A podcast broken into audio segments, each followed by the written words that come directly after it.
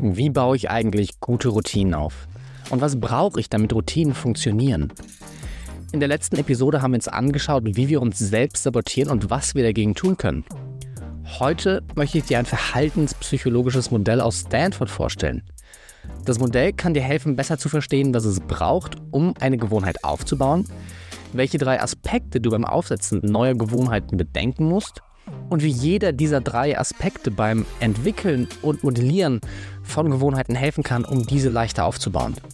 Und damit herzlich willkommen zu einer neuen Folge Modern Success, deinem Podcast für Erfolg und Erfüllung im 21. Jahrhundert.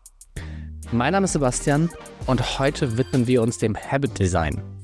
Wie schaffen wir es, effektive Gewohnheiten und Routinen zu entwickeln?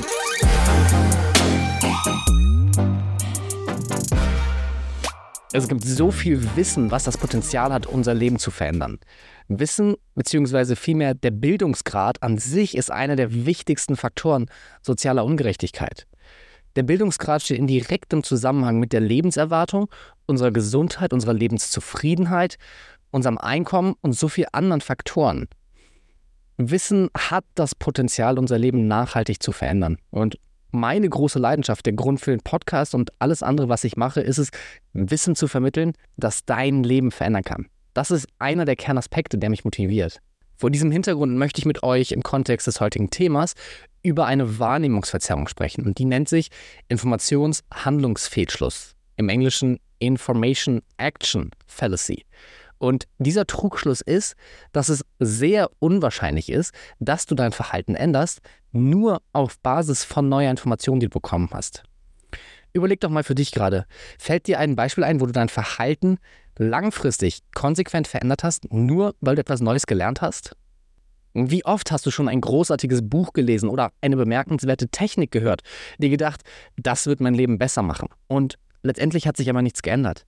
Selbst wenn du es vielleicht ein paar Tage lang ausprobiert hast, nach drei, vier Mal hast du vermutlich wieder aufgehört.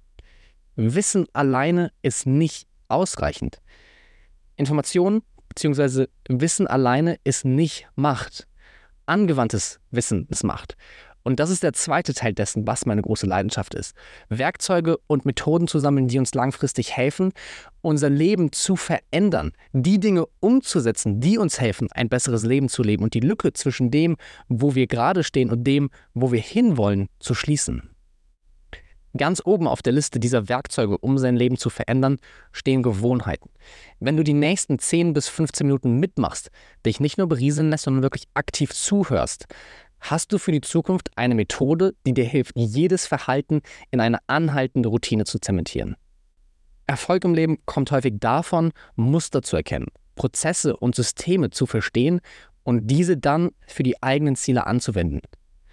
Um jetzt Gewohnheiten zu beeinflussen, müssen wir erstmal verstehen, was Gewohnheiten sind und wie sie funktionieren. Gewohnheiten sind nichts anderes als ein Verhalten, das wir regelmäßig tun, ohne dabei aktiv nachzudenken oder uns groß anstrengen zu müssen. Morgens nach dem Aufstehen Zähne putzen zum Beispiel. Oder wenn wir nach Hause kommen, die Schuhe auszuziehen. Uns morgens zu rasieren. All das sind Beispiele für Gewohnheiten, die wir extrem regelmäßig machen, extrem vorhersehbar machen, ohne darüber aber jetzt jedes Mal groß nachdenken zu müssen. Das heißt, wir haben zwei Aspekte bei einer Gewohnheit. Es gibt einmal den Aspekt des Verhaltens und einmal den Aspekt der Regelmäßigkeit. Um jetzt zu lernen, wie wir unsere Gewohnheiten beeinflussen und wirklich gestalten und entwickeln können, müssen wir erstmal Verhalten verstehen. Verhalten entsteht, wenn drei Dinge im selben Moment zusammenkommen. Das ist erstens die Motivation für ein bestimmtes Ergebnis, die Fähigkeit, das Verhalten zu erfüllen und ein auslösendes Ereignis, das dich dann handeln lässt. Wenn ein Verhalten nicht stattfindet, fehlt mindestens eins dieser Elemente. Das sind die Erkenntnisse von BJ Fogg. BJ Fogg ist Sozialwissenschaftler in Stanford und leitet dort das Behavior Design Lab. Und von ihm kommt genau dieses Modell. Ich arbeite viel mit dem Modell, weil es erlaubt mir Verhalten so zu sehen, dass ich genau und klar erkennen kann, warum jetzt jemand Schwierigkeiten hat, eine Gewohnheit aufzubauen oder auch eine Gewohnheit durchzuhalten. Und du wirst jetzt lernen, genau dasselbe zu tun. Du wirst verstehen, warum es so verdammt schwer sein kann, sich an eine Routine zu halten. Und du wirst eine einfache Strategie haben, um neue Gewohnheiten zu entwickeln, die du auch durchhalten kannst. Also nochmal, wir haben Motivation, wir haben die Fähigkeit, das Verhalten auszuführen und wir haben einen Auslöser bzw. eine Erinnerung für das Verhalten. Motivation ist offensichtlich. Wie motiviert bist du für das Ergebnis? Motivation kann also hoch, niedrig oder irgendwo dazwischen sein. Wir haben die Fähigkeit, das Verhalten auszuführen. Und Fähigkeit bedeutet jetzt in dem Modell, wie schwer oder leicht ist die zu erledigende Aufgabe. Das heißt, Fähigkeit ist gleich Schwierigkeit. Je größer die Fähigkeit, desto einfacher fällt es uns. Umgekehrt, je schwieriger das Verhalten, desto geringer ist unsere Fähigkeit. Deswegen werde ich Fähigkeit bzw. Schwierigkeit hier in dem Kontext jetzt ziemlich synonym verwenden. Das heißt, je leichter oder einfacher das Verhalten ist, desto wahrscheinlicher ist es, dass du es im Kontext deines Motivationslevels umsetzt. Wir wollen also entweder viel Fähigkeit bzw. wenig Schwierigkeit, also eine leichte Aufgabe, um unsere Erfolgsquote bei der Umsetzung zu steigern.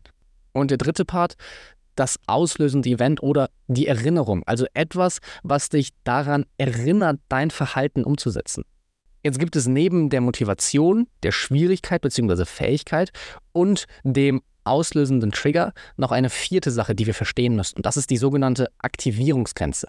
Die Aktivierungsgrenze beschreibt den Schwellenwert, der bestimmt, ob unser Verhalten stattfindet. Heißt ganz konkret, wenn unsere Kombination aus Motivation und Fähigkeit, beziehungsweise anders gesagt Motivation und Schwierigkeit, über dieser Grenze liegt und es einen Auslöser gibt, der uns an das Verhalten erinnert, dann findet das Verhalten statt. Wenn die Erinnerung zu einem Zeitpunkt kommt, wo unsere Kombination aus Motivation und Schwierigkeit unter diesem Schwellenwert liegt, gibt es kein Verhalten. Man kann das Ganze auch anders beschreiben. Unsere Motivation und unser Fähigkeitslevel hängen zusammen unser Fähigkeitslevel bzw. die Schwierigkeit, wie leicht uns die Aufgabe fällt, hängt dahingehend mit der Motivation zusammen, dass wir für eine schwierigere Aufgabe mehr Motivation brauchen. Heißt auch, je niedriger deine Motivation, desto einfacher muss das Verhalten sein. Und je schwieriger das Verhalten ist, desto höher muss deine Motivation sein.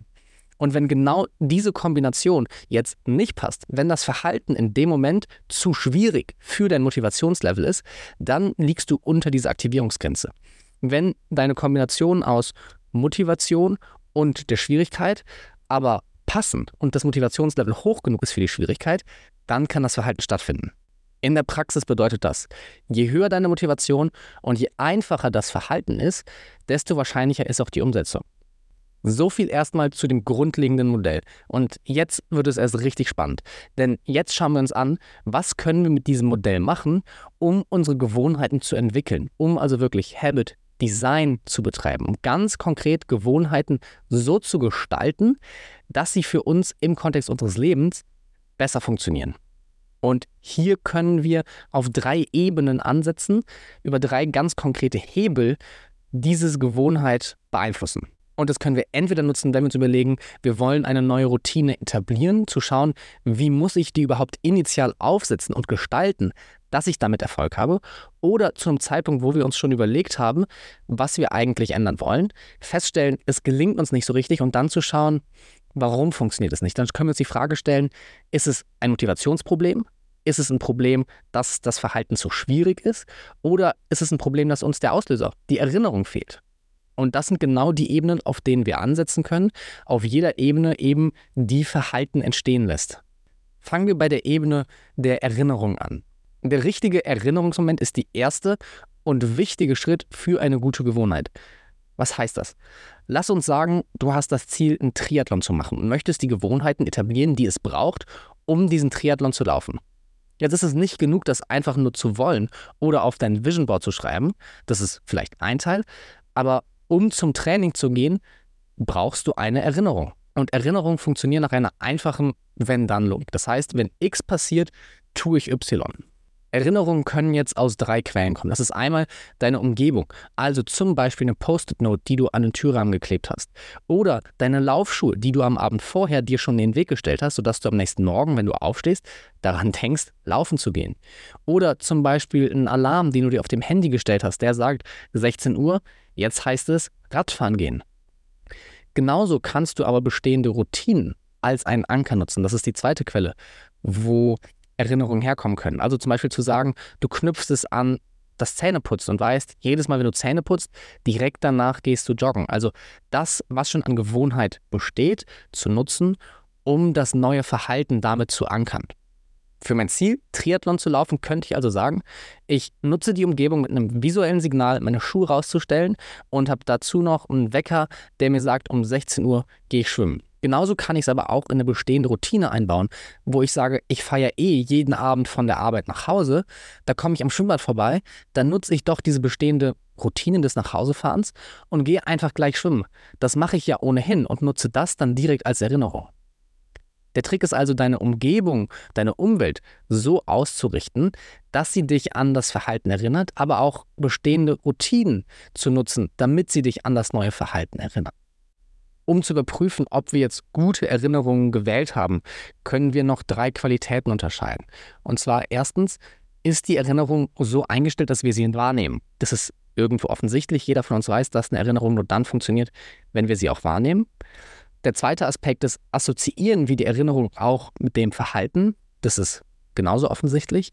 Und der dritte Punkt ist jetzt weniger offensichtlich, aber super relevant. Und der heißt, kommt die Erinnerung auch dann, wenn wir motiviert sind und die Fähigkeit haben, das Verhalten umzusetzen. Das heißt, zu überlegen, ist morgens 6 Uhr tatsächlich die beste Zeit, um meine Joggingroutine umzusetzen.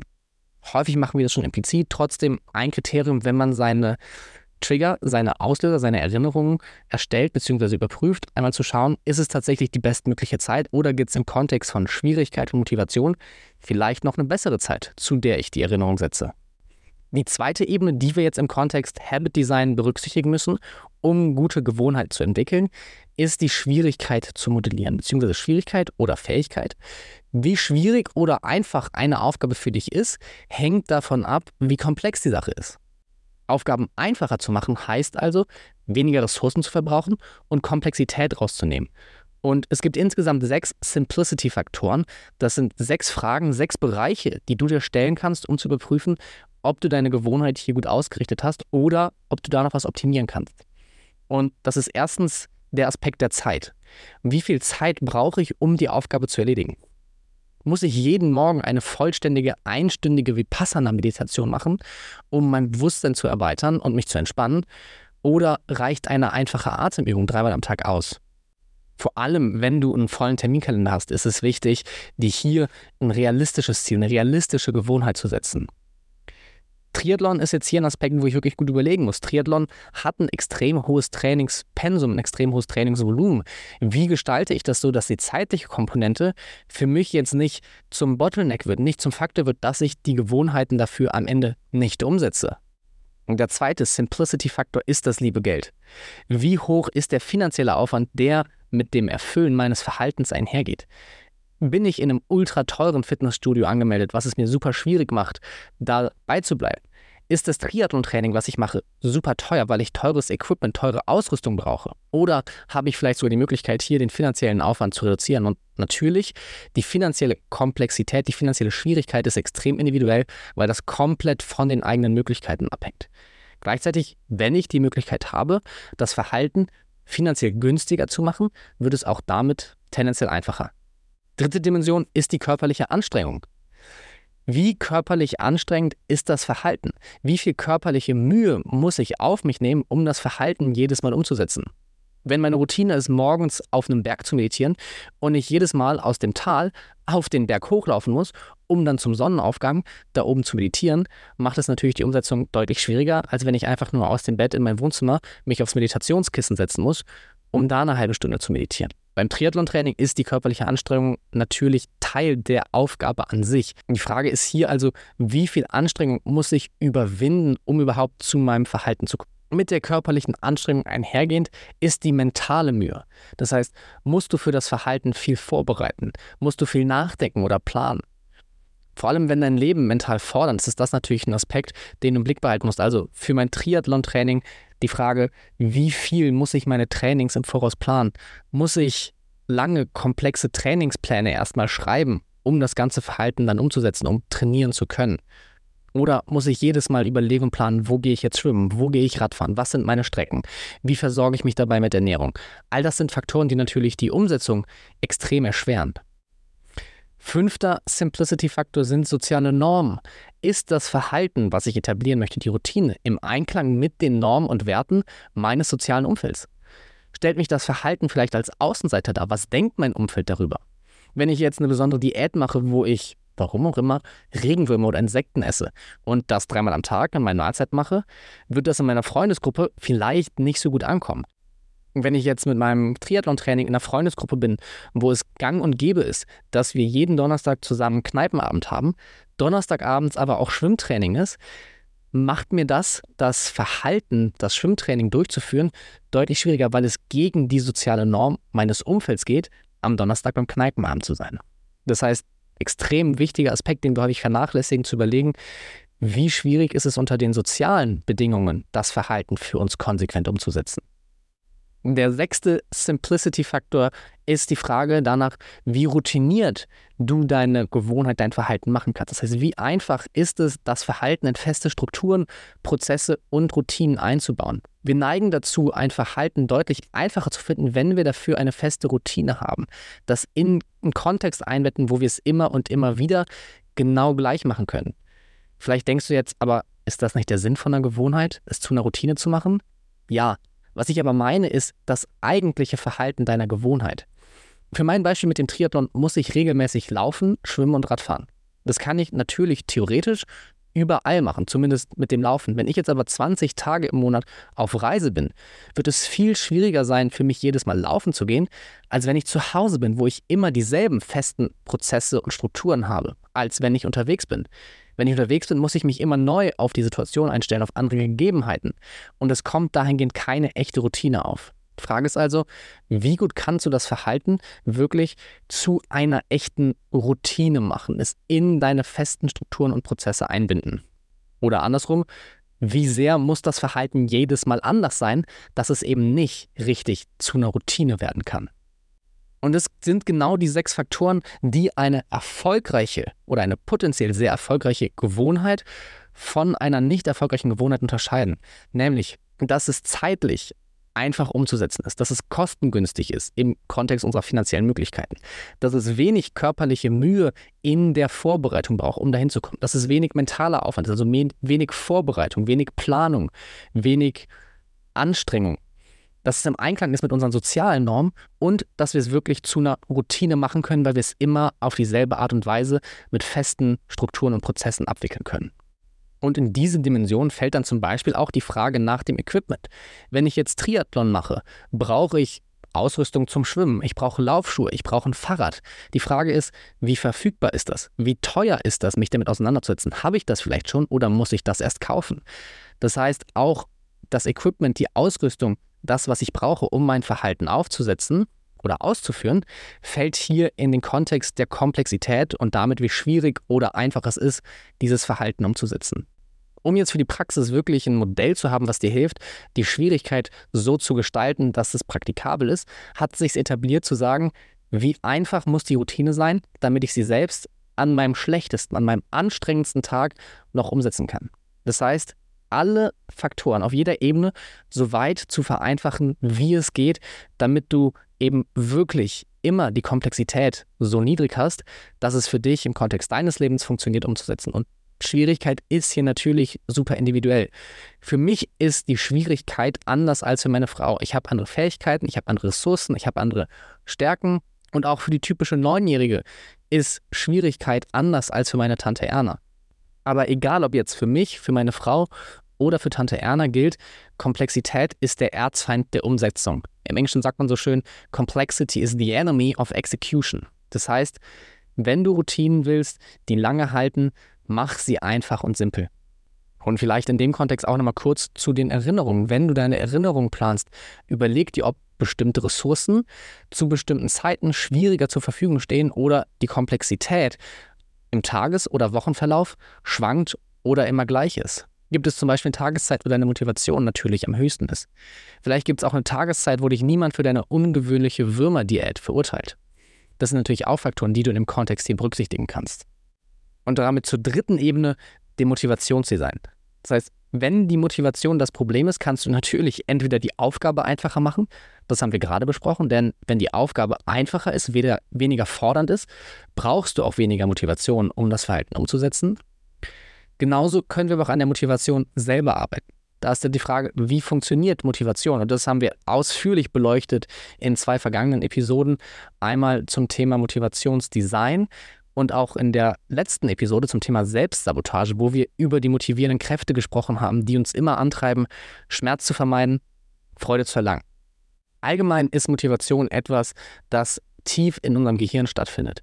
Motivation ist mit unseren tiefsten Überzeugungen, mit unseren Werten, mit unseren Bedürfnissen verbunden und biologisch gesehen im alten Teil unseres Gehirns angesiedelt.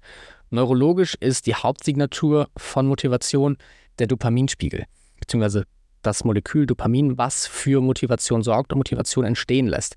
Darüber haben wir mehrfach ausführlich gesprochen in allen drei Episoden zum Thema Motivationsdesign, zum Thema Dopamin und zum Thema Dopamin-Detox haben wir darüber gesprochen, wie Dopamin und Motivation zusammenhängen. Fakt ist aber, du kannst Motivation nur in sehr begrenztem Maß durch Logik aktivieren. Der Weg, wie man Motivation aktiviert, führt über die Emotion. Das heißt, wir sprechen hier die tiefen Gehirnstrukturen an, das Unterbewusstsein. Das ist der Ort, wo wir uns mit unserer Motivation verbinden können. Und das ist tatsächlich auch das, was es für die meisten oder für viele in der westlichen Welt etwas knifflig macht, weil wir es so gewohnt sind, über Logik, über rationale Prozesse ranzugehen und es nicht richtig gewohnt sind, unsere Emotionen einzusetzen, um damit etwas zu erreichen. Wie wir das aber trotzdem tun können, schauen wir uns gerade noch mal kurz an. Und das erste ist, du brauchst eine starke Vision. Du brauchst ein starkes Zielbild. Ein Bild dafür, was du erreichen möchtest. Etwas, das dich wirklich antreibt. Und das reicht eben nicht, hier kognitive Gedanken zu haben, die sich schön anhören, sondern du musst es fühlen. Neben deinem Zielbild dessen, was du willst, ist aber motivationspsychologisch noch wichtiger, dass dir auch absolut klar ist, was passiert, wenn du versagst. Das heißt, dass du mit absoluter Klarheit weißt, was bedeutet dir dieses Ziel und was musst du aufgeben, wenn du scheiterst, wenn du es nicht schaffst, deine Routine, dein Verhalten umzusetzen.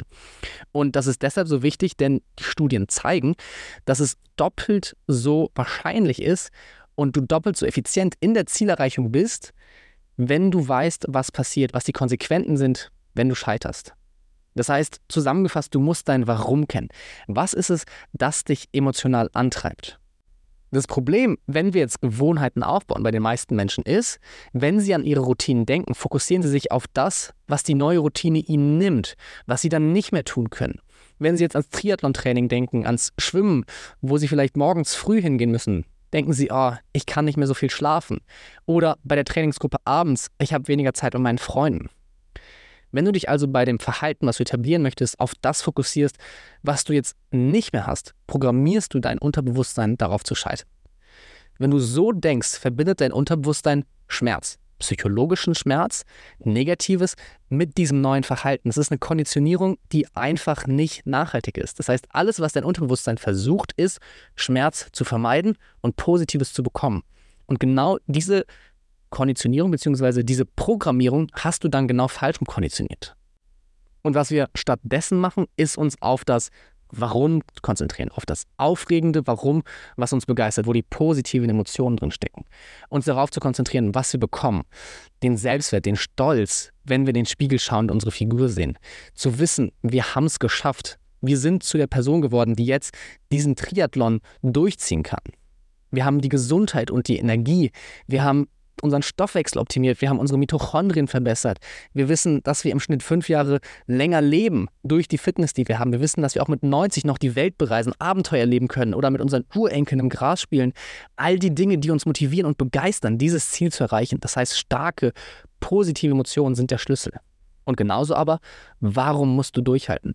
Was verlierst du, wenn du scheiterst? Also das Nicht-Umsetzen dann mit den negativen Emotionen zu verbinden. Nicht die Umsetzung mit den negativen Emotionen zu verbinden, sondern die Nicht-Umsetzung, das Scheitern, so zu konditionieren, dass wir sagen, Scheitern ist keine Option. Dass dein Gehirn damit verbunden hat, Scheitern ist zu schmerzhaft, das kann kein Teil der Realität sein. Ich muss das durchhalten, ich muss das Verhalten umsetzen.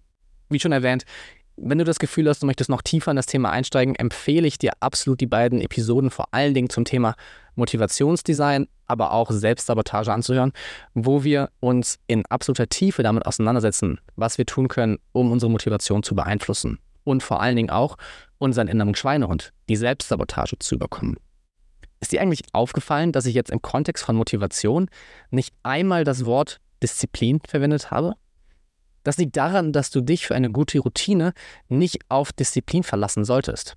Wenn du dich beim Entwickeln von Gewohnheiten nicht auf Disziplin fokussierst, sondern stattdessen denkst, wie du das Verhalten ideal modellierst, wie du anstatt dich auf Disziplin zu bauen, dich damit auseinandersetzt, wie musst du dein Verhalten entwickeln, wie kannst du es gestalten, dann bist du auf dem richtigen Weg. Denn Disziplin ist keine Ressource, die uns langfristig ans Ziel bringt. Wir brauchen Gewohnheiten, wir brauchen Verhalten, was so auf unser Leben angepasst ist, dass wir sie zumindest den Großteil der Zeit ohne Disziplin umsetzen können. Natürlich gibt es dann auch Tage, wo es schwierig ist, gibt es Tage, wo es anstrengend ist, aber die sollten die Ausnahme sein. Wir sollten uns in der Ausnahme der Zeit auf die Disziplin verlassen und das Ganze so planen und aufsetzen, dass wir ohne Disziplin, Durchhaltevermögen und anstrengendes Durchbeißen zu unserem Ziel kommen.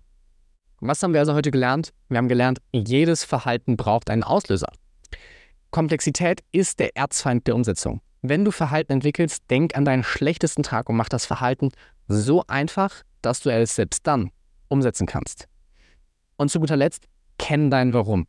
Wisse, was du verlierst, wenn du nicht konsequent umsetzt.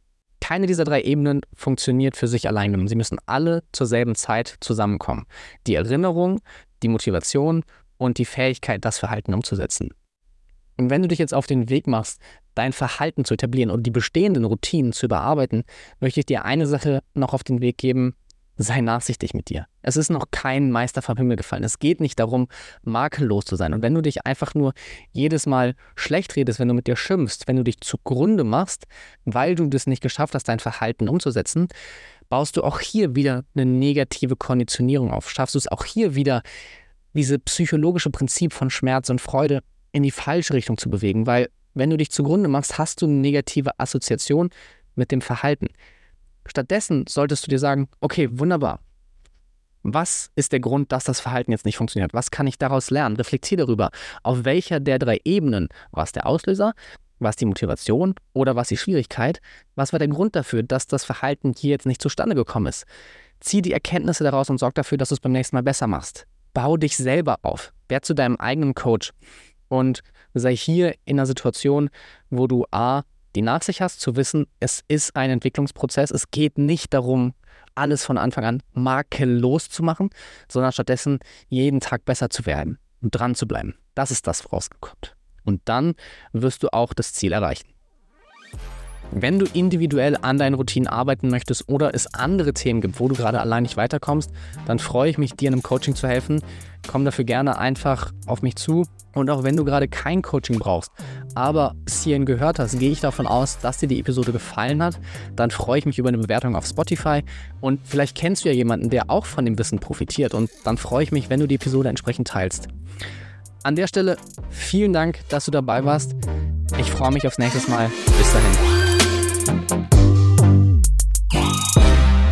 thank you